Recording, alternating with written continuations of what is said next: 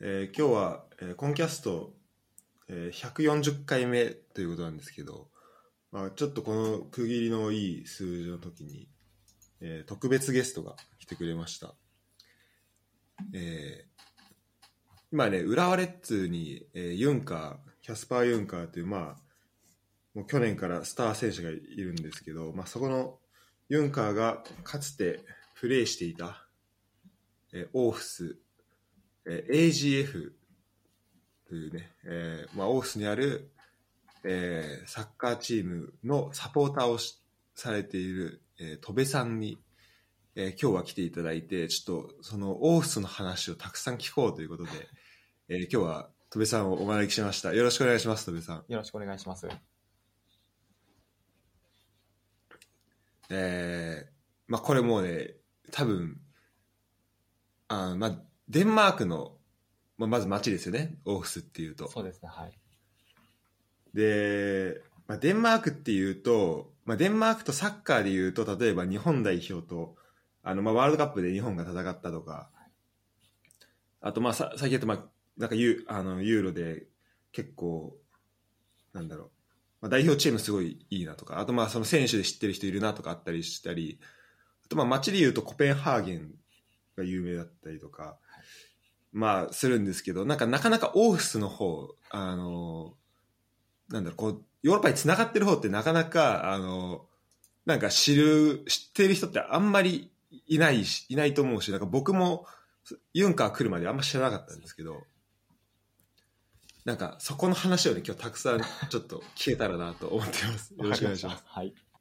なんか簡単に、あの、自己紹介というか、あの、こんなことしてますみたいな言える範囲でいいんですけど、あの、教えていただくことでできますか？こんなこと、あそうですね。えーっと、まあ、戸部って言うんですけれども、まあ、ずっとですね、もう、えーっと、小学校高学年ぐらいからずっとデンマーク代表をですね、えーっと、追い続けてるですね、まあ、サッカー好きあそうなんですねなところなんですけど、そうなんです。まあ、あの、まあ、どのタイミングで話そうかなとは思ってたんですけど、まあ、98年のワールドカップ。で、はい。デンマーク対ブラジルっていうのを見たときに、あの、まあ、リアルタイムで見たわけじゃないんですけれども、ハイライトとかなんですけど、見たときはい、まあ、その試合デンマークは負けてしまったんですけど、まあ、ちょっとなんか個人的に衝撃的だった試合とかゴール、あのブラジルに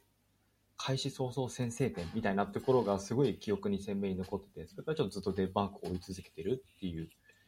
えっ、と、まあ、ところですね。でもその時のゴール決めたそのヨルゲンセンあそこの、結構知ってる選手がいるかな、あはい知ってる人いるかなと思うんですけど、ヨルゲンセンの選手にこう憧れてですね、もうずっとデンマーク代表だったりか、まあ、オークスもそうなんですけども、追い続けてるっていう感じでおますね。じゃあその、スタートははい代表チームだったと。そうですね、代表チームっていうか、もう個人選手、そのヨルゲンセンがもう特に本当に好きだったっていうのがありますね。あ、そうなんですね。はいちょっと恥ずかしながら、あまりその98年の大会、そのデンマークの活躍ぶりっていうのは、あまりこう知らなかったんですけど、自分この時のメンバー、はい。あ小学校の結構中学年ぐらいだったので、そんなに鮮明に覚えてるわけではなかったんですけど、まあ、本当にし選手っていうと、ラウドルップとか、シュマイケルとか、そんぐらいな人しか知らない。あーそうですねもなんか、ヨルゲンセンっていうのがすごい鮮明に残ってて。えーで、その、ヨルゲンセンがいたクラブっていうことで、えっと、オーフスあそうなんです。ヨルゲンセンが最初ににつながるってことなんですかね。はい、キャリアをスタートさせたチームがオーフスで、まあ、あの最後もオーフスに戻ってきて、あのキャリアを終えてるんですけども、そこがまあオーフスをうんうんうんこう追っかけるきっかけになったっていうところになりますね。なるほど、なるほど。まあ、聞いてる人向けに言うと、まあ、このヨルゲンセン選手は、えー、94年から97年オーフスで、そこからはイタリアに行った後、最後、2010年から14年をまたオーフスで過ごしてるっていうことなんですね。なるほど、なるほど。じゃあそこの、まあじゃあデンマーク代表だったりとか、あと、まあその、オーフス、これ、クラブの名前としてはどういう呼び方で呼ぶんですかね？えーっと、まあ AGF ってこう略称あったり AGF とか、まあ、AGF みたいな感じで、ああ、でうん向こうの読み方で、あとは向こうのサポーター結構 GF って言ったりとか、えなので、まあ、AGF とか GF っていう形で呼ぶことが多いですね。えうんうんうん。ギエフってなんか、そのスポーツクラブ的な、あ、そうですそのノリですよね。もともとなんかいろんなスポーツやってるところがあって、はいみたいな。感じですよねはい。僕そう僕も実は去年の7月にあのオフィス行く機会があってというか、まあ、レッツサポなんでちょっとこの あのそういうなんだろう聖地巡礼じゃないですけど、はい。あのユンカーのユンカーが、まあ、プレーしていたクラブ、まあ、実際あの AGF の試合も見に行きましたしあとショルツも確かオフィス出身だったんでしたっけ？ね、チームとしては違いますけど、そうです。確か。そうですよね。で、そこからバイレで行って、バイレで、あの、確か、なんかユースだったと思うんですけど、なんか、そういうのもあって、ちょっと、まあそのオース、バイレはちょっと2つ行ってきたんですけど、えっと、じゃあ実際、戸部さんも、えっと、このオースはもう何回か行かれたりされてるんですか？そうですね、何度か、はい、行ってますね。おー。なんかあのプロフィールのところになんか動画のリンクがあってそれ見ると これすごいですね。これなんかあのデンマークでそうですね、それあてかオースに行かれてますねこれ。はい、あの、結構話すとこすごく長くなるんですけど、あもうお願いします。それ初めてオフィスに行った時なんですけども、もともと、はい。それ2016年ぐらいだったかなと思うんですけれども、まあ、当時はまだ行ったことはなかった中で、結構現地のサポーターとかとは、まあ、ツイッターを通じて仲良くさせてもらっていて、えー、で、まあ、それ自体も、もともと、あの、オフィスの試合見ながら、まあ、向こうのハッシュタグ使いながら、まあ、つぶやいてたら、うんうんうん。お、なんか日本人がいるぞみたいな感じで少し盛り上がって、あの、話すようになって、で、2014年ぐらいにですね、えーっと、まあ、日本でいう週刊サッカーダイジェストみたいな、向こうのサッカー雑誌みたいな、週刊サッカー雑誌みたいなのがあるんですけど、そこで、その、デンマークリーグを好きな国外に住むサポーターみたいな特集があって、で、そこで声をかけていただいて、えーっと、最初記事にしてもらったのが結構一番最初の向こうで、えっ、と、なんですかね、あの、話 話をする人が多くなったきっかけなんですけども、その時は結構国外で5人ぐらい、イングランド、イギリスとオーストラリア2人と日本2人とかだったんですけども、ええ。あ日本からもうひ違う方もそうなんです女いたんです。ね性の方ですごい、あの、仲良くさせてもらって、自分も仲良くさせてもらって、自分よりものすごい経験されている方 というか、あの、デンマーク代表あみたいなそうですね。あの、ああの、プライベートでもその人とはデンマー。クの話とかで結構させてもらってて。で、まあ、そあれでえ最初載せさせてもらって、でそれを、ーはい、えっ、と、2年後ぐらい、今1年半後ぐらいか、に、えっ、と、読んだ、その、オフィスの、そのサッカーサイトのファンクラブの、ファンクラブじゃない、ファンサイトを運営してる方が、はい。それを読んですごい気に入ってくださって、で、ぜひ、あの、ファンクラブのファンサイトか、ファンサイトのところにもインタビューを載せさせてほしいっていう話をいただいて、で、それでまたインタビューをしてもらって、掲載したところ、まあ、結構フォーラム欄なんでいろんな人が書き込むんですけど、まあ、彼をはい。オフィスに連れてこれないかみたいな話が盛り上がりまして、おーはい。すごい。はい。で、そこで、えーっと、サポーターによるですね、クラウドファンディングが始まったんですよ。お、マジですか？で、まあ、目標として1日で10万円ぐらいみたいなところだったんですけど、半日でなんか20万ぐらい集まりまして、でそれで晴れて、すごいですね。はい、オフィスに行くことになりまして、おーで、結構それに、まあ、それ招待されて。あそうなんです。サポーターだけじゃなくて、えっ、と、はいクラブだったりとか、えーとそのクラブのスポンサーもそれに乗っかってくださって、でもうクラブはもうチームに招待するよって話をしていただいて、で、スポンサーの方からも、まあ、ホテルのスポンサーがあるんですけど、あの、ホテルも用意するみたいな形でお話しいただいて、で、それでまあ、すごいですね。なるほど。すごい経緯ですね。はい。で、それの、まあ、そのファンサイトのオーナーさんが結構いろんなところに顔を聞く方なのか、すごい積極的なのかわかんないですけど、結構いろんなテレビ局とか、ラジオ局とかにもお話ししてくださって、で、実際にはテレビはうんう3ん局ぐらい。えっ、と、まあ、そのさっきの動画のやつが、日本でいう NHK みたいなはい国営テレビの DR ってとこなんですけど、そこの一日密着取材があったので、それのうん。一日、おお すごいですね。あと TV2 とか TV3 の、まあ、あの、試合観戦中のハーフタイムとかでライブでインタビュー受けたりとか、うんそういったところがまああったりして、まあ、そのうちの一つですね。すごいな。じゃあもう、なんだろう、もうその、まあ、じゃあもう向こうのサポーターからしたらもう、こう、すごい認知されている、ひなんか、認知しているサポーターというかもう、こ国外のサポーターでっていうと、もう戸部さんが出てくるみたいなそうですね、認知されてる。とは思います。はい。まあ、結構向こうの方からもやっぱその、確かに僕、まあ、日本みたいなこう、遠く離れたところのが、結構ヨーロッパのサッカーってやっぱイタリアとかイングランドとかドイツみたいなところがある中で、デンマークの、しかもコペンハーゲンじゃなくてオースっていうチームを、まあ、デンマークの第二都市のチームを応援してくれてるっていうのが嬉しかったみたいで。その時、その応援し始めた時って、まあ、最初デンマーク代表から入ってっていうことを、デンマーク代表というか、まあ、ヨルゲンセンから入って、で、あの、AGF に行ってっていう、そのとこだったと思うんですけど、その時のなんかチームの状況というか、なんかどれぐらいこう強かったのかとか、その、まあ、AGF のその、まあ、歴史的なところも含め、ちょっとなんか、どういう歴史のあるクラブなのかなっていうのをちょっと聞聞きたいなと思うんですけど。そうですね。まあ、ちょうど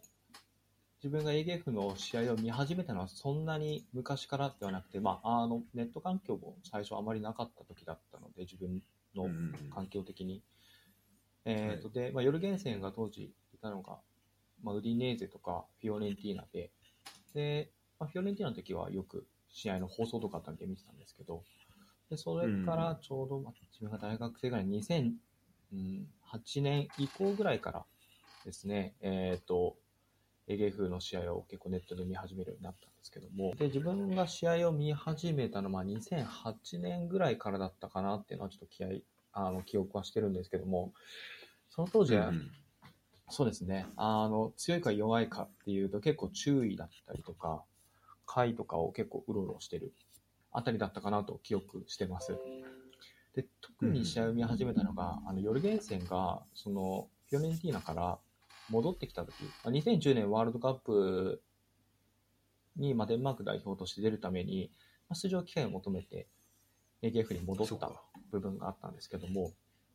それからは結構本当にヨルゲンセンが戻ってから毎試合見るみたいな感じで見させていただいたんですけど、その時も確か一、まあ、2010年から多分2014年ぐらいまでヨルゲンセン、まあ、引退するまでプレーしてたんですけども、その時も、うん。そうですね、そんなに優勝争いするっていうチームでもなく、かつ2部にも一度、確か転落した記憶があったかなと思っておりまして、うん。どうしてもデンマークのリーグっていうと、コペンハーゲンが結構強かったりとか、ブロンビーが強かったりとか、まあ今で言うと、あーそうですね。ミッテランとか、ノアシュランっていうところが強い。てところもあり、まあ、なかなかですね、上位に食い込めるっていうところはあまりなかった。ただそれでも、サポーターはすごい熱狂的で、どこのはいチームにも負けないぐらいのサポーターがいるなと自分は思っていて、うんうんやっぱそういった人たちにも惹かれたのもあって、結構試合をずっと、まあ負け続けでも結構見てるっていうところは結構あったりはしましたね。なるほどなるほどなんかそうです。僕もその5年前のあ2016年のそのビデオを見た時にもうなんかもうサポーターなんだろう。戸部さんをまずその歓迎するみんなのあの熱量もすごかったですよ、なんかもう喜びに満ち溢れてるというか。そうですね。ですすごすごかったですね。なんかでで僕が見に行った時もなんかもうなんだ周りのその、えっと去年の7月なんで、まあ、まだコロナというかまあである時とかだったんですけど、まあ、開幕戦を見に行ったんですよねはい。あのあのエゲフとブロンビーのはい。試合を見に行って、なんかすごいライバル関係が。あるチームはい。なんですよね。ああの、対戦なんですよね、そこがね。はい。っていうのもあり、もう周りのサポーターすごいあの熱くてで、なんかゴールななんか決めたんですけど、なんかそのゴールのたびになんか上からなんかビール落ちて。きて、ね。だから下の人びちょびちょになってて。で、僕の目の前の人も確かにあのゴール入るたびとかお終わる時とかにはなんかビール投げてたんで、あ、こういう、こう、なんかこういう厚さがあるんだね、こういう文化があるんだなと思いながらだったんですけど、なんか、その帰り際に、あの、話しかけられて、はいなんか、その時デンマークはなんかコロナの規制もすごい緩くて、あの、ほぼ、ほぼほぼマスクもしなくて、外でもマスクしなくていいみたいな感じだったんで、なんかもうみんな結構距離が近かったんですよ、はいお互いの。で、あの、じゃあちょっと、なんか、この後、なんか飲み行こうよみたいな感じで、なんかちょっとバーに一緒に行ったりみたいななんかあって、あ、すごい暖かいな。なんかデンマークの人って暖かくないですか？暖かい。いですね。めちゃくちゃ暖かいです。なんか、なんだろう、なんでこんなにいい人たち、なんかいい人たちしか僕会わなかったんですデンマーク行った時に。そういうところでありますよね。はい。あ、ごめんなさい。で、えっと、2000、で、その最初の、えっと、まあ歴史としては、歴史というか、まあこの、まあ10、10年、20年ぐらいの、まあ感染歴で言うと、はい。まあそんな感じで、まあオースは、まあ、優勝とかはないものの、まあすごい、あの、サポーターからははい愛されているというか、熱狂的なサポーターが多い。はい。で、それが、あと、す戸部さんで言うと、その最初に2016年に行って、それはどれぐらいの期間いらっしゃったんですか？その時はですね、1週間弱ぐらい、ゴールデンウィークほとんど行ってたと思うので、1週間弱ぐらい行ってたかなと思います。うん、おお。じゃあ結構な、そこそこの期間いて、やっぱその行って変わったこととか、なんかその、チームに対する愛がさらに強くなったりみたいな、とか、なんかそれ、はやっぱこう発見みたいなことってありましたか？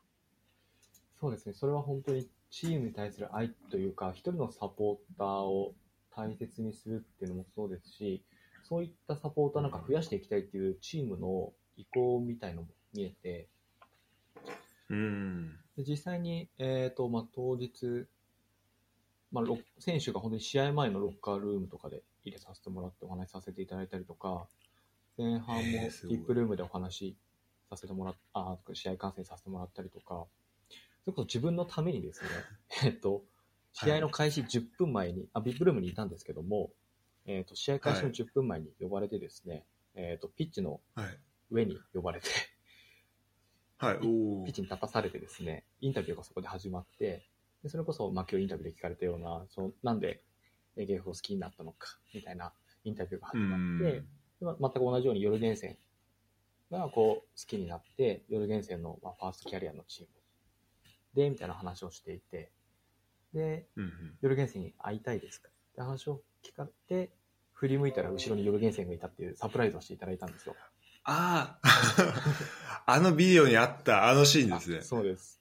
で、ヨルゲンセンはもう当時引退されてたんですよ。2014年に引うん。退してたので、引退してからまあ1年、2年ぐらい経ってるところに、わざわざ自分のためにチームはヨルゲンセンを呼んでくださって、そういった場をす設けてくれた。すごいですね。っていうのはやっぱすごい感動しましたし、で、それだけにとどまらず、えっ、と、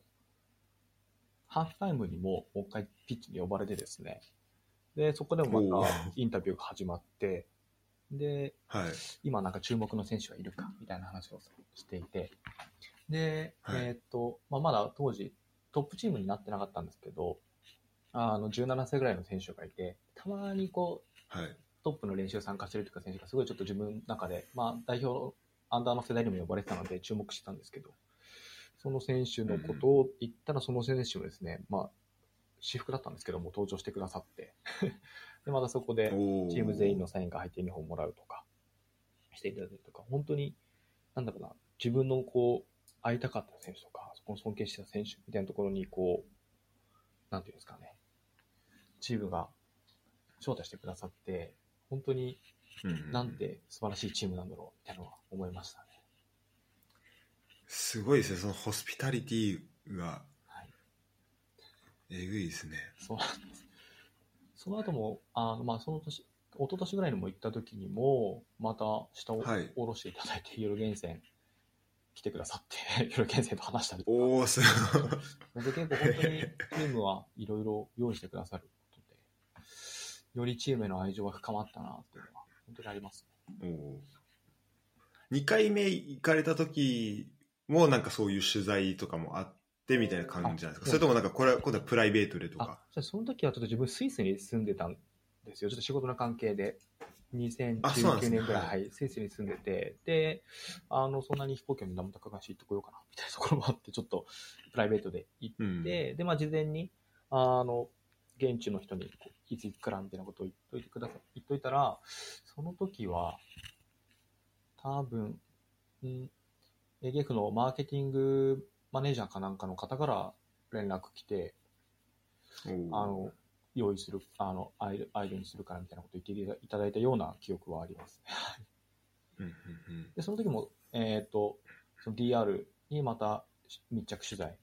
あの、するよって言われ、事前に連絡来て、あの、またその時も、はい、密着取材してもらってっていう感じですね。うんえーすごいなんか密着取材されてる人と初めて喋ったかもしれないです。結構ですね、本当に面白く、あその最初、2016年の時の密着取材の時は、まず、ホテルにはい。入るところから、あのね部屋に入るところからか。部屋の扉を開けて、こうスーツケースをこうベッドの上にこう投げるところからやろうみたいな、そんなところからなるほどなるほど。はい。スタート。始まって、で、まあ、あの、市内のホットドッグをこう食べるところを撮影したりとか、あ駅見ましたそこ 結構カットされてるところも多くてですね、あれ、実は。うんあの、あそれかなりギュッとされてますよねそうなんです。あの、うんなんだっけな。オークスの駅にショッピングモールあったりするんですけど、その中にスポーツショップがあって、その中でユニフォーム眺めてたりとか、リフティングしたりとか、なんか商品検索してるようなあ人そうなんですかとかですね。結構いろんな、はい。まあ、現地のサポーターの自宅行って、あの、お話ししたりとか、近くのバーで飲んだりとか、えー、そんなところまで全部密着取材してもらったりしてですね。すごい。これはすごいなんだろう。だまあ言ってみればなんだろうなんか、まあ、情熱大陸とかじゃないですけどもうなんかそれぐらいのなんか密着まあでもそういうもんなんですかねテレビの取材っていうといや、本当一日こんなんなんだなっていうのは、はい。本当にそうですね。まあ、一日密着取材。なんかもう朝からもう試合終わるまでずっともうこうスケジュール決められて、何時になったらじゃあここのラジオ局行って、ラジオの撮影してるところも撮る全部。あそういうところもお邪魔してというかいあの行ってっていうのはあったんですか？あ、そうです。その時は、はい。ラジオ局行って、ラジオはい収録してとか。ありわました。す新ごい聞、すごいですね。へえ。ラジオのところだけはですね、なんだっけな、通訳の方入っていただいて、はいおおで、まあ、その通訳の方とは仲良くなって、その後、日本に遊びに来てくれたりとかですね。で、案内、日本を案内したりとか、結構そういったところでも出会いがあったりとかです。ね。まあ、街を挙げてちょっともう歓迎してるみたいなそういう状態ですよねあそうですね。それは感じられます。実際に街歩いてても、その滞在した時に街歩いてても結構声かけられるとかですね。写真撮ってみたいあああそうなんな。ですかすごいも中でも、はい、ありましたね。えーちょっとそのじゃあちょっとオフィスのなんか僕は多分2泊ぐらいしたんですけど、はいあまりこう街を回ったっていうよりは、まあ、試合を見たりとかはいはしたんですけど、あんまりこう回れてなかったんですよねで今ちょっとこういう状コロナ禍っていう状況もあるんでなんかあの、まあ、まだこう具体的に行くっていうことはできないと思うんですけどなんかこう開けた時にまあ多分多くのレッツサポーが多分ユンカーがプレーしてた街に、はいあと、まあ、ショルツの出身地に行きたいと思うんですよ。はい。でなんかそこでなんかちょっとこここ良かったなっていうなんか場所があったりとかなんかこなんかそういうのがあったらちょっと聞きたいなと思うんですけどなんかちょっとちょっと急な質問であれなんですけどなんかありますか？で言うとですね、やっぱ一番はい。ここは行っておいてほしいっていうのは、もちろんまあスタジアムのところですね、セレスアリーナをすごい行っていただきたいっていうところ、まあそれはまあ、うんうん。もちろんサッカー見るもそうですし、外観見るもそうなんですけど、はい。まあ行っていただきたいっていうところと、うんまあ、他にですね、まあ、オースってまあ結構ちっちゃい街なんで、1日あれば歩き回れる部分はあるんですけど、それで言うと、えっ、と、アロスミュージアムっていうですね、結構まあ美術館なんですけど、あの、はい。美術館の上、屋上にですね、えっ、と、うんうんうん。虹色の回廊がありまして、はい。ここはですね、めちゃくちゃ、その、あの、自分はそんなに芸術とか、あんま興味がある方ではないんですけども、まあ、ミュージアム自体も楽しかったですし、その屋上の虹色の回廊なんかすごい感動。なんか歩いても感動しましたし、外から見てもそうですし、まあ、オースの街並みも結構ですね、えっ、と、一望できるところにあって、ここはほ本当にアルスミュージアムはおすすめかなと思ってますね。これすごいなんか街のシンボルっていうかすごい目立ちますよねいや、目立ちます。なんかどっからでも、うん、結構見えるというか、はい。うんうん。というところ、まあ、他に言うと、まあ、港の方、まあ、あの、港もあるので、港の方に行っていただくと、ヒュンメル、あの、皆さうん。ん知ってる通り、まあ、ヒュンメルっていう スポーツブランドあると思うんですけど、ヒュンメルの本社がオフィスはい。になるので、あそそうなんですね。はい、まあまあ、デンマークのブランドでデンマークリーグ見てると、そこら中ヒュンメルのユニフォームがたくさんあって、まあ、もちろん ANF もヒュンメルですけども、港の先っぽの方にですね、うん。ヒュンメルの倉庫みたいなですね、ショップがあるので、そことかですね、あの、すごい 本当だおすすめなところだったりしますね。本当不当っていう感じの。先っぽにありますね、はい結構自分が行った時はですね、天気悪かったんで、曇り、雨の中行ったんで、あんまり港綺麗じゃなかったんですけど、あの晴れるとですね、めちゃくちゃあの綺麗なので、あの行っていただけたらなと思います、ね。あそうなんですねあでも確かに僕もちょっと港の方は前回行けなかったんですよね。なんか川がすごい流れてて、はい。そのそこのとことがすごい綺麗だなと思って、はい。でそこの川沿いにバーがあったりとかはい。して、そうですね。川沿いのところはバーがすごい並んでいて、で週末になるとうん。結構ですね、ジャズをそこら中でやってたりするんですよ、オフスって。え。で、あの、そこでジャズを聴きながら、川沿いの、その、外に出てる、あの、椅子とかに座りながらゆっくりされてる方がすごい多いなっていう印象がありますね。で結構ジャズ好きなんか、多分オースジャズフェスティバルとかもあったような気がするので、ー、あそうなんですね。お結構あでも確かにああの街中でやってましたねそのストリートで、はい。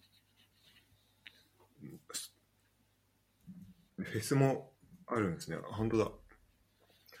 今年は7月の9日からあるみたいですね。ジャズフェスティバル。えなのでそういったところも、まあ、タイミング合えば、みたいなのがありますね。ー、うんうん。うんうん。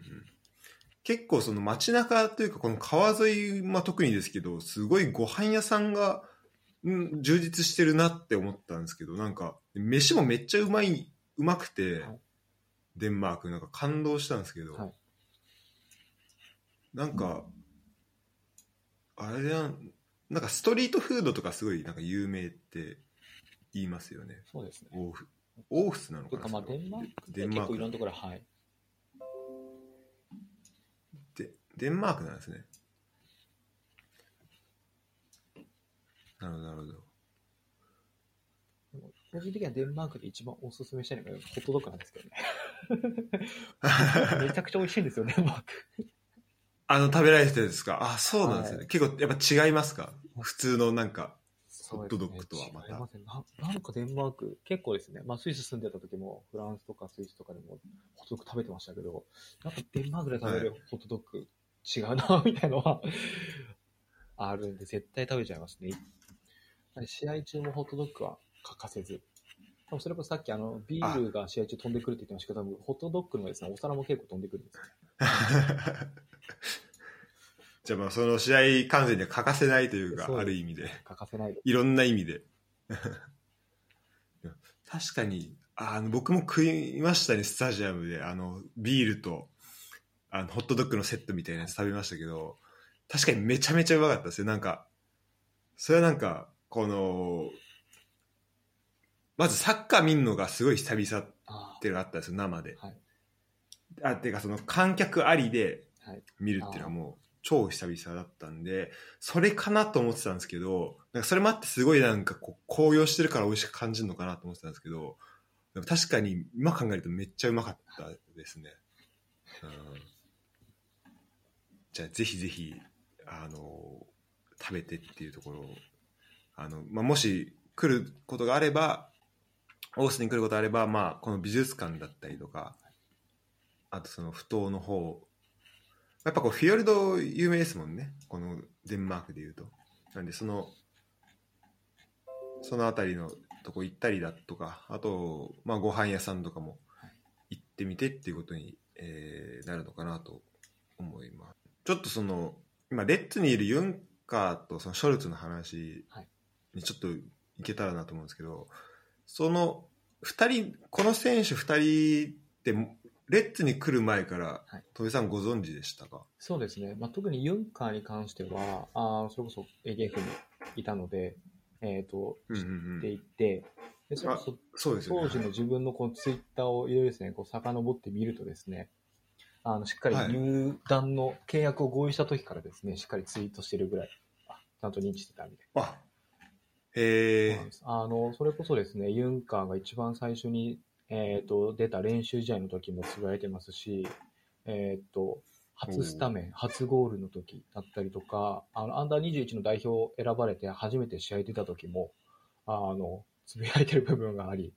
あの当時、2016年頃からしっかりユンカーのことは認知してですね、えー、と応援した部分はありますね。すごい。えそれ最初オースに来た時はなんかどういう選手というかどういう感じでこうみんなから迎えられたんですか？そうですね。その時はどちらかというとですね、オースのフォワード、その時は、あの、ダンカンっていう、えっ、と、まあ、絶対的なエースがいたので、で、えっ、と、まあ、結構、その選手をワントップに、両サイドに置く、えっ、と、フォーメーションが多かったので、キー選手っていうよりはですね、えっ、と、そういった、なんだろうな、ダンカンを生かすような選手みたいなイメージで自分はいましたね。うんなるほどでも最初から結構中ツイートとかそのしてたってことはまあ結構注目はしていたっていうことそうですね。すかねあの、まあ、結構理由的に2つあっても、1つがですね、結構、あの、やっぱり今も日本の方、ファンの方も多いと思うんですけど、やっぱイケメンだったというのもありまして、結構ですね、あの、イケメン選手、あの、デンマーク多いので、当時からも結構、はい。イケメン来たぞ、みたいな、その、もう一人のデンマークのなんか話したりとか、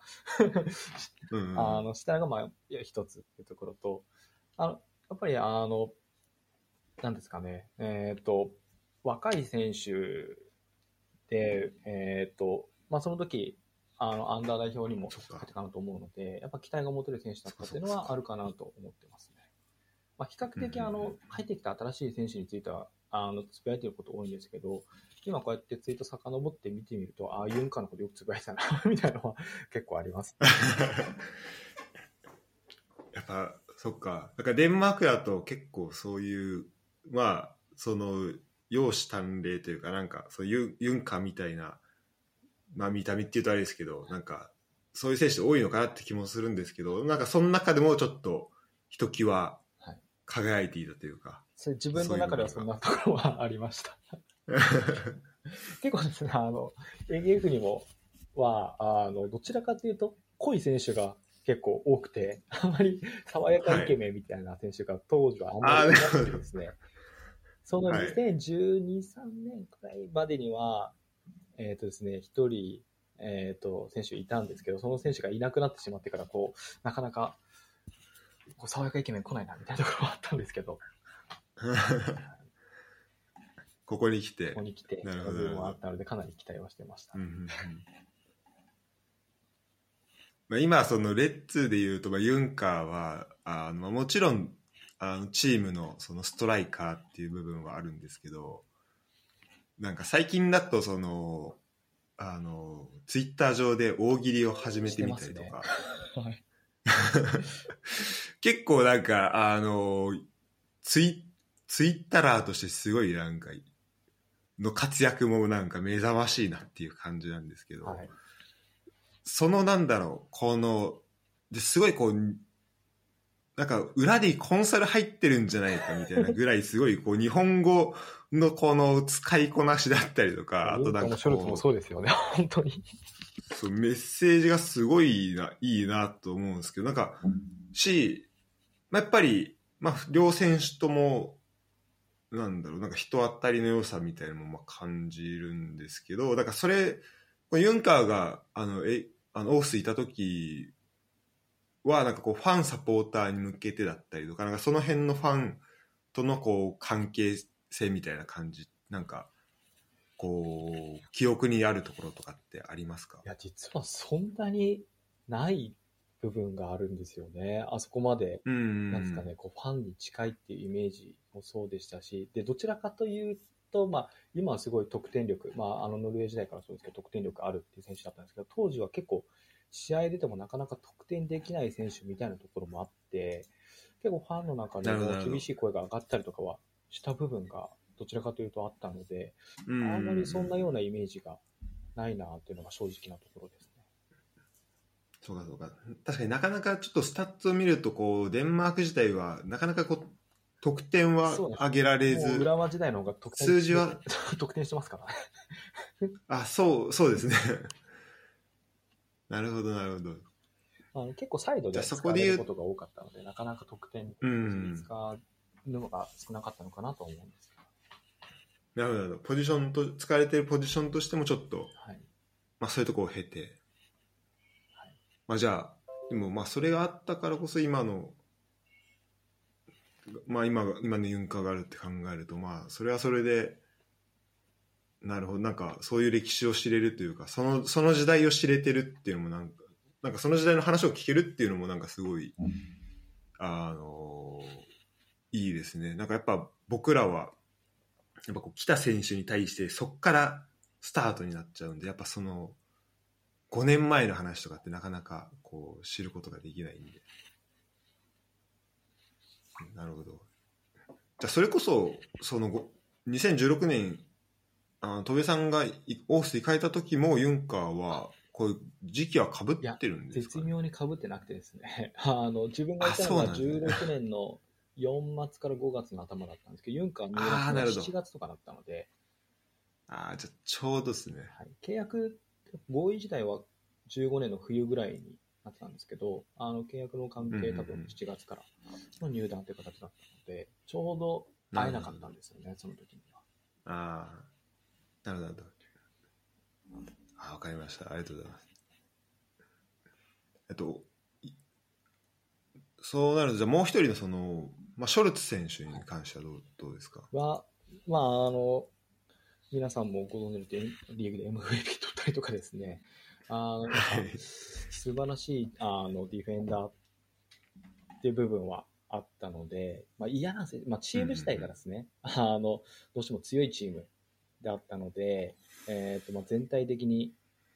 まあ、AGF ファンとしてはあの、まあ、ショルツ含めてですねあのミッティラン自体はあまりいい印象を持ってないっていうところはあるそう、これが正直なところです。なるほど、なるほど。まあちょっと、そうですね、もう、まあリーグで言うと、まあかなりもう優勝争いというか、そこには毎年入ってくるような、はい、そうですね、ミッティランは。はい。そういう、だからちょっとこう、リーグ全体化すると、ちょっとまあ嫌われ役というか、そういうようなチームだったっていうこと。FC コペンハーゲンとかブロンビに比べればまだマシかなみたいな、そんなところではあるんですけども、あそうなんですね。やっぱライバル関係でやっぱ FC コペンハーゲンとかブロンビのかこう、AGF からしては、こう、バチバチやってるところではあるんですけど、やっぱ、ベテランは強いチームみたいなところもあったので、うんそうですね。なるほど、なるほど。あでごめんなさい。で僕ちょっとあれですね。あの勘違いしたのがえっとえーっとユンカーの出身地がバイレででバイレのユースにいたショルツの出身地はコペンハーゲンでしたね。なんでちょっとその辺がはい。えっとごめんなさい。ごっちゃになってたんですけど。なるほど。でもじゃあもうかなりなんだろう。じゃあそこの両選手が日本、まあ、レッツに来るってなった時結構びっくりされましたか？やっぱその。そうですね。まず、あんまり、まあ、日本の情報って瞬時に取ってるわけではなかったので、そのユンカーの情報もうん直前ぐらいまで自分はあまり認識してなかったんですけど、で、それこそ、その、はい。もう一人のデンマーク大好きの方からですね、ユンカー来るぞ、みたいなお話をいただいて、何？ってなって、これはもう、大事だっていうところで、これ見に行くしかないみたいなところは あり、バタバタしましたね、時は。実際試合スタジアム日本で行かれたりとかあそうですね、それこそユンカーの、あの、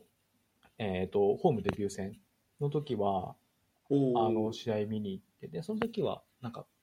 あの、スタンドで見たわけじゃなくて、あの、知り合いに J リーグの、知り合いの J リーグの方と、ちょっと一緒に中の方で見させていただいて、すごいですね。はい。それこそ、うんうん。ユンカー、で、そ多分その時は、ホーム戦の時は最初、デンマークのフラッグ、6枚、7枚ぐらいしか、あの、掲げられてなかったんですけど、まあその時自分が掲げてて、あ、認識してくれたのかな、みたいなところで思いながらですね、掲げてた部分はあって。おー。はい。今なんか国旗もすごいみたいですからねなんかあのこなんか国旗の品薄状態が続くっていう なんか異常な事態が起きてるみたいですね。やっぱそれほどこのデンマークの選手を好きになってくれるのはやっぱ個人的にもすごい嬉しくて、で、本当にうんよく来てくれたなっていうところがですね、あの、ユンカーの選手も自分は嬉しい限りですね。そうですね。なんかそういう意味で言うとまあそれこそ多分戸部さんがそのまああのオースの、まあ、街だったりとかなんかそのクラブの人から歓迎されることでなんか日本のことをなんか向こうの人が知ってもくれるみたいな部分もあると思うんですけど、てかそれこそ本当になんか日本について詳しい人だったり日本のことをすごいなんかなんかしなんだろう親近感持ってくれてる人とかもすごい、まあ、多いなっていう印象がなんかあってなんか性格が似てるみたいなこと言ってる人もまああいたんですよね。デンマークに住んでる人であデンマークの人で。はい。ででもあるんですけどなんかやっぱこうユンカーとかショルツとかがこう日本に来ることでなんかデンマークを知る機会ができる、まあ、まさに僕が今やなんかそれをあの、まあ、戸部さんから教えていただいてる状態ではあるんですけどなんかまあ街もデンマークって言ったらコペンハーゲンだよねみたいな感じだったのがなんかバイレもあればあのオースもあってみたいななんかこういうなんだろうなんか知ってることがどんどん広がっていく感じみたいなのはすごいあのやっぱこう外国人の外国から人が来るっていうことのなんか良さなのかなっていうふうにはすごい思いますね。まあ、実際に自分もこうヨルゲンセンが好きでデンマーク代表好きになって、みたいなところ、オースも好きになってみたいなところもあったので、まあ、このユンカーをきっかけにデンマーク代表も好きになってくれる人が増えたりとか、それこそ言ったユンカーが昔こう所属したチーム、まあ、ランナースだったり、オースだったり、オースだったりもこう、じゃあちょっと見てみようかなって人が出てきたりとか、やっぱしてくれたらうん。嬉しいなっていうのは思いますね。実際に、まあそれで、あの、オークスの試合見に行かれたっていうのを聞いて、すごい自分も、多分自分からあの時ってツイッターで話しかけたような気がき、覚えがあるんですけど、あそそうですね。やっぱそれがちょっとすごい嬉しくて、オークスの試合を見てくれてる日本人がいるんだっていうのがすごい嬉しくてですね、ちょっと声かけずにいられなかったっていうのがあるんで、やっぱそういう人が増えてくれたらいいなとは個人的には、はい。そうあの僕はそうですねあの、まあ、まず向こう行った時になんかまあ日本人だよみたいな話をまあいろんな人とした時に日本から来ましたみたいなことを言った時にあ日本だったらあのなんか日本人のそのサポーターいるよみたいに言われてで、あ、そうなんだと思って。で、なんか、住んでる、デンマークに住まれてるのかなと思ったんですよね。で、多分それ、戸部さんのことだったと思うんですけど、はいまあ、もう、あの、日本に、まあ、いるってことだったんで、ああ、じゃあ、ここでは会えなさそうだな、とは思ってたんですけど、そしたら、戸部さんから連絡があって、あ、この人じゃん、と思って。で、なんか、ぜひいろんな話を聞けたらな、と思っていたんで、ちょっと、今日はちょっとお話聞けて、すごい良かったです。なんかたまたま何か検索してたら、あれ？なんか日本人が試合見に行ってるっていうのはなんか発見したんですよ。本当にたまたま検索してて。えはい。ー、すごい、なんかそういうこともあるもんなんですね。いや、でもよ、すごい良かったなと思いますし、なんか、本当まだなんかし知らないことだらけというか、デンマークに関しては。ただやっぱ、行ってみるっていうすごいもんで、なんか、そこ行っただけです、まあ、あの、ユーロとかも、あの、まあ、行ってみるもそうですし、あと、まあ、デンマークの選手がレッツにいるっていうだけで、なんかすごいこう、いろいろ注目する。あの、ユーロもなんかデンマークを応援してましたし、はい。なんか、こう、意識がそっちに向くんで、なんか、このまま、ちょっといろんなことを知れたらいいなとも思いますし、なんか全然住めるな、あの、まあ、夏に行ったんではい、それがあるかもしれないですけど、なんか全然デンマーク住んでいいなって思えるわかります。か感じですよね、はいなんかね、夏とかに行くと。はい。冬はちょっと寒すぎるのかもしれないですけど。冬はあの、めオフィスめちゃくちゃ寒いです。港なので、もうビュンビュン風来るんでめちゃくちゃ寒いです。あ、冬も行かれました？11月か12月ぐらいに行った時がめちゃくちゃ寒かったですね。なるほどいやーそうですねちょっと、まあ、まだ、まあ、僕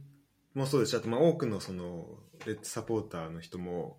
まあ、デンマークとのつながりっていうのが、まあ、今ユンカーショルツっていうところからまあスタートした段階だと思うんですよ、はい。だからこっからねなんかまあいろいろそのまあここをきっかけになんかいろいろデンマークのことも教えたらなとも思いますし、まあ、オフィスについてもちょっとなんか注目していきたいなというふうには思ってます最後になんかこうちょオフィスの今の選手だったりとか、はい。クラブ的にでもいいんですけどなんか注目ここを見といてねっていうところもしあればこれなんか全部この場のなんかノリでちょっと振っちゃってちょっと申し訳ないですけど なんかすあのオースで注目してる選手そうですだったりね。いたらちょっと教えていただければなと思うんですけど。最近ですね、えっ、と、はい。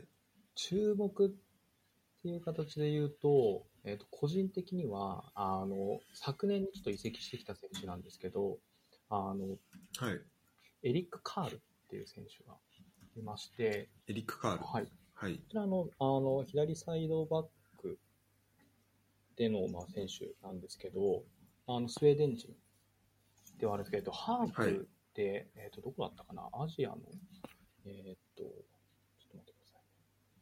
えー、どっちも入っていて、ちょっと親近感が湧くみたいなところもあり、でですね、えっ、と、入、移籍してきて早々にこう2ゴール決めたりとか、結構勢いのあるサイドバックっていうところもあってですね、この選手、個人的には、あの、スウェーデンのアンダーの代表にも入っているので、ちょっとね、期待はしているっていうところはします。あ本当だスウェーデンの選手なんですえこの選手は注要要注目個人的には結構、まあ、あの、スウェーデンのアンダー代表にも入ってましたし、ちょっと期待ができる選手かなと、個人的には思っていますね。なるほど。あ、今年僕が見に行った試合には出てないんですけど、まあその後結構出場機会をはい。伸ばしてっていう感じなんですかね。はい。うんうんうんなるほど。じゃあちょっとまあ、うーん、まあネクスト、まあ、ポジションも違うし、まあ国籍も違うんで、まあユンカーとかショルツってわけじゃないですけど、まあちょっと、もしかしたら回り回って日本に来るかもしれないいや、。欲しいですね。来るそうです、そこもまた注目っていうところですね。で、あとすみません、もう一人なんですけど、ハウツナーっていう選手いて、この選手もディフェンダーなんですけど、あの、デンマークのアンダー代表、まあ、結構、あの、AGF はあの、アンダー代表に入る選手が多くて、で、A 代表には入る選手は少ないんですけど、少ないというかほぼいないんですけど、うんまあこの選手もですね、こっちはデンマーク代表のアンダーの方で入ってるので、アンダーでもレギュラーとってやってるので、この選手も注目うん。してる。で結構、まあ、前線もいい選手はいるんですけど、あの、後ろの方が結構若手で、こういったしっかりした選手が多かったりするので、いいかなと。すごいですね、2人とも二十歳ぐらいで。そうです若い選手が結構多いんですよ。なので結構うんアンダー代表にも2人、3人いた時と、いるとことか結構多くてですね。うんうんうんで、結構その後移籍してしまうことが多くて、なかなか悲しい部分もあるんですけども、そうかそうか。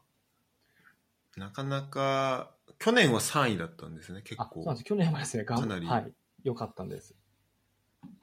うんうん多分ここ最近ってかなり上、あと数年前にもカップ戦で決勝戦までは行ってたり、まあ優勝できなかったんですけどね。でそういうこともあって、えっ、と、ヨーロッパ、チャンピオンズリーグじゃないな、ヨーロッパリーグの方の予選とかにはこう出たりとかして、まあ毎回負けてしまうことが多いんですけど、なんかヨーロッパリーグとかって、はい。まあ、結構やっぱ、まあ、5大リーグとかのチームを見ることが多かったりとか、その、まあ、チャンピオンズリーグでも、まあ、本当恥ずかしい話、なんか、まあ、ミッティランとか去年、あの、アトランタってやってる時とか、なんかあんま、全然知らない、なんかどの、どこの国のチームだろうぐらいの感じだったんですよ、最初とか。はい。で、見てたら、あ、すごい面白いな、面白いサッカーしてて、なんか、あ、なんか、点決めたぞ、なんか僕、ちょうどその、あの、ショルツが試合、あ、点決めた試合見てたんですけど、はいなんか、あ、なんかディフェンダーの選手点決めた、みたいな。で、あ結構いい試合してるな、みたいな記憶はあったりはするんですけど、なんかなかなかやっぱ、この、そこをなんだろう、あの、なかなか注目する、興味を持つきっかけができづらいところはあると思うんですよね、その、そうです。なんだ、うん、あのこの5大リーグ以外のチームって、はい。だそういう意味だと、まあ、オーフスとかだったりっていうところを、まあ、本当きっかけにこう興味を広げていけるというか他のところにもこう広がっていけるっていうことがすごいやっぱできるのかなっていうふうには思いますね。なんかそういう意味でもすごいいいなと思いますし、うん、あ特にデンマークリーグは、他の5大リーグ以外のところと比べても、日本人で所属してる選手ってほぼいない、ほぼいないか、今までもほとんどいないので、そういった意味でも注目されづらい部分はあるんですけどう、んうん。うんうんうん多分ほぼ自分の記憶しっ確かり見てからは、練習参加した、オースなんかは日本人の選手練習参加したことあるんですけど、それ以外、あそうなんですね。それこそ安田、フィテステかどっかにいた安田道夫でしたっけ？ああはい。はオフィスの練習参加して、で、その時も、この選手どんな選手なんだい？みたいな、結構現地のサポーターから 連絡来たり。まあ最終的な契約には至んなかったんですけど、ここれぐらいいしか記憶があまりないですね。デンマークリーグ所属の日本人選手まあじゃあそうなるほどなるほど。まあじゃあそことかもどうなんですかねまあまあ、まあ、リーグの規模的には、まあ、そんなには大きくないっていうところも一個あるのかなとは思うんですけどただまあこ今後ちょっとどなんかそまあ何かしらの形でこうつながりができていくといいですよね。はい。うんうんなるほど。いや今日はちょっとひとまずこの初回ということで、はい。あの、まあ、オーフスの話、そして、まあ、ユンカー・ショルツの話だったり、まあ、戸部さん自身の話もちょっと聞けてっていうところだったんですけど、ちょっとまたあの出演お願いしてもいいですか？それは、はい、あの、大丈夫です。ぜひぜひ。ちょっと、ぜひ、あのまだね、多分、聞き足りない部分というか、部分も多分あると思うし、なんか、まあ、今シーズン、まあ、来週、まあ、今日今撮ってるのが、えっと、2月13日ですけど、まあ、昨日スーパーカップがあってで、まあ、来週からリーグが始まるっていうところで、あの、まあ、またね、こう、J リーグ、浦和レッズ、まあ、ユンカー、ショルツ、こうい、いろいろこう、注目されていく部分がかなりあると思うので、まあ、またなんか話を聞け、あの、聞きたいなとか、まあ、いろんなところにつけて、いろんな機会で、まあ、いろんな話を聞けたらなとも思うんで、ちょっと、またぜひ、えーよろしくお願いします。はい、ぜひ、お願いできれば、はい。はい、思います。はい、ありがとうございます。じゃあ今日は、えっと、1時間、えー、まあちょっと、話してみると結構あっという間な1そうです時間だったんですけど、え戸部さんに来ていただいて、ちょっといろいろお話をいただきました。はい。今日はありがとうございました。ありがとうございました。はい、あの、ここでね、終わるかと思いきや、あの、すごい大事なことを聞き忘れていてというか、これを、この話はそうしようと思ってたんですけど、ちょっとはい。話の流れで、聞き忘れていたのが、そのまあ、戸部さんはその日本のクラブのどこ、日本だとどこを応援してるのかなって聞きたかったんですけど、はい。日本で応援してるチームの話とかちょっと聞いてもいいですか？はい。最後に。そうですね、日本のチームでいうと、まあ、この AGF ほどしっかり見ているとかっていうわけではないんですけども、昔から、うんまあ、小学校の頃から、あの、おじさんが浦和に住んでたこともあって、えっ、と、まあ、浦和をずっと応援していることの方が多かったで、というかもうずっと浦和の試合は見ていました。それこそ駒場にも足を運んだりとか、サイスタにも足を運んだりとか、結構ですね、えっ、と、自分は出身は千葉で、まあ、柏の近くに住んでいたので、周りは柏レースルファンがものすごく多かった。というか、あの、レースに入団した友達とかもいたりとかで、周りは結構レースとレースみたいなところはあったんですけど、自分はずっと浦和を、あの好きで、えっ、と、応援してました。それも結構もう物心ついた頃ぐらいからそうですね、小学校、低学年ぐらいの時には、もう試合、裏のところは見てたかなと思います。これ2000年とか90年ぐらいですか？自分が90年。90、いや、89年生まれなんで、そうですね、10あ。2000 2000年前、ちょっと前ぐらいですかね。9うんうんうん。2000年前後ぐらいは。じゃあそこからあれです、ね、ちょうどどんどんクラブが強くなっていって。っはい。ていうのも見見てあそうですね、クラブが強くなっていく様はずっと見てましたし、もちろん ACL 優勝した時も見てましたし、ブまあ、それこそ自分が一番結構よく見たというか、好きでいたタイミングとか、まあ、田中達也だったりとか、まあはい長井だったりとか、あの選手が所属した時が、特に一番、まあ、スタジオにも足を運んだりとか、試合を見たりしていた時期かなと思ってます。もちろんその後の、まあ、ポンテだったりとか、マイメレソンだったりとか、あとは、本当一緒でしたけど、マリッチとか、あの辺りの時も結構見てたりとか、はい、してました。確かにそういう意味だと結構本当まあいろんなりまあこの二十何年とかでも、まあ、かなりいろんな歴史があるというかなんかそういうのはあるなとは思うんですけどじゃあまあそのレッツの方のレッツサポートというかレッツを応援してるっていうところとまあデンマークを応援してるっていうところのこう道がちょうど重なったっていうことなんですね。そうなんです。こそれがここで、まあ、本当に裏を選んでくれたのがすごい嬉しかったというのはありました。確かに。なんか、戸部さんのために選んでくれたぐらいのこの交わり方ですよね。もうなはい、んなら。あの応援していた、おまあ、応援している2つの所属チームにこう、かこうつながる瞬間みたいなのはやっぱはい嬉しいですね。あそうなんです。なんか、あちょっとレッツサポっていうのは、なんかちょっと、あれだったんで、じゃあもう昨日のスーパーカップ優勝とかも、あ、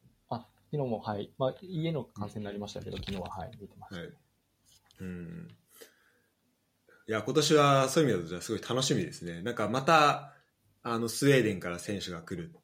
来ますし。はい。ですね。うん。どこから見つけてきたんだっていうぐらいのちょっと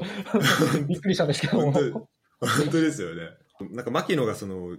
YouTube かなんかで喋ってたんですけど、本当選手も全然知らなかったというか、あそういう素振りを見せずに取った選手らしくて、あのそういった意味では、いいスカウトもというか、あの、しっかりそういった、そういうところの選手までしっかり見てるんだなっていうのは、ちょっとうんうん素晴らしいなって思いますね。すごいですよね。なんで、ちょっと今後また、あの、まあ、折を見て、浦和の話も含めてちょっと聞けたらなっていうふうには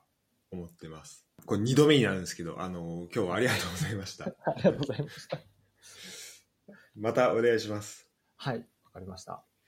ちょっとあれですね、あの、もし、まあ僕が、まあ僕今ちょっとドイツに住んでるんですけど、はい。あの、日本帰るタイミングでちょっともし、あの、観戦ご一緒できたりできたら、ぜひぜひ。あの、そうですね、一緒に。まあ、もしあの、デンマークもし来られることがあれば、僕も飛んでいくんで、はいいや、もう、あの、コロナが落ち着いたら、今すぐにも行きたいなと思ってるので。てかもう来てくれって、もう現地のサポからも言われて、いつ来るのみたいな感じで言われてるので、ああ、そうなんですね。おお、はい行きたいなと思ってます。そうですね、ちょっとそこで、あの、まあ、ちそ一緒に試合見たりとか、あとなんか、なんか観光的なところもなんか、ちょっと、案内してほしいなってはちょっと 思いますね。ここいいよっていうのを。はい、お願いします。じゃあ、あの、ありがとうございました。